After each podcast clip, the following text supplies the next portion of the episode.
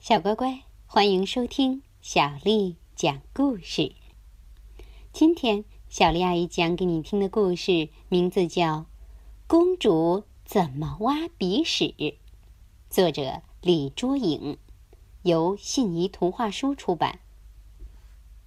有一天，小动物们和老婆婆一起晒太阳。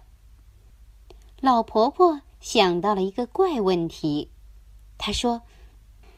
嗯，你们知道公主是怎么挖鼻屎的吗？小兔子说：“我知道，公主她是用手指把鼻屎挖出来，然后交给妈妈。”小猪说：“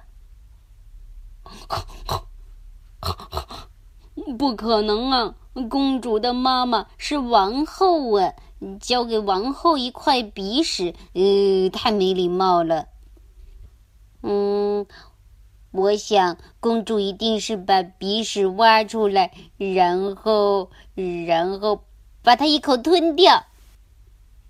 呃，怎么可能？上面都是细菌，公主生病了怎么得了？小袋鼠说：“嗯。”呃，公主肯定是把鼻屎挖出来，嗯，粘粘到墙上。小猫说：“喵，太恶心了，墙壁会被弄得脏兮兮的。”嗯，公主一定是偷偷的把鼻屎嗯埋起来了。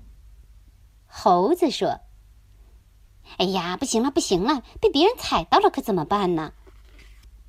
呃，我想公主肯定是把鼻屎挖出来，呃，假装不小心，然后把它弹到很远的地方。嘿嘿，哎呦，那会弹到别人身上的啦！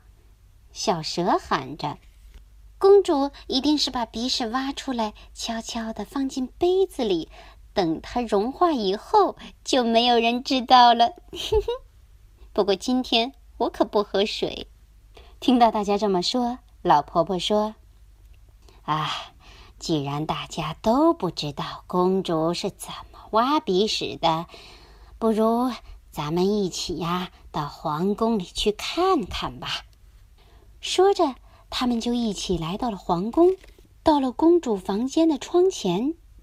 啊，他们发现呢，原来公主啊是把鼻屎挖出来，然后放到纸巾里，最后啊。把它丢到了垃圾桶里，哈哈！公主怎么挖鼻屎的故事就讲完啦。小乖乖，你是怎么挖鼻屎的呢？你觉得这些动物们说的挖鼻屎的方法好不好？通过微信告诉我吧。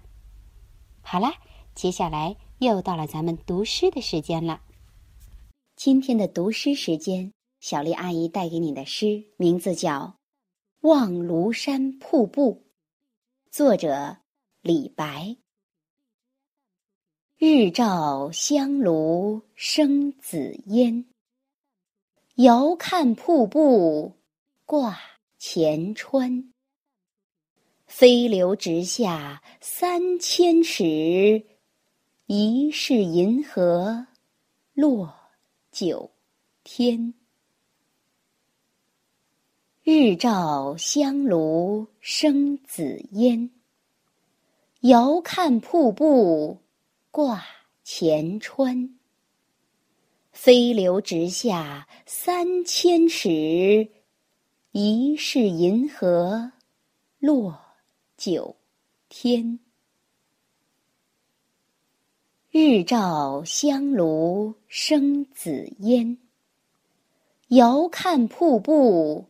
挂前川，飞流直下三千尺，疑是银河落九天。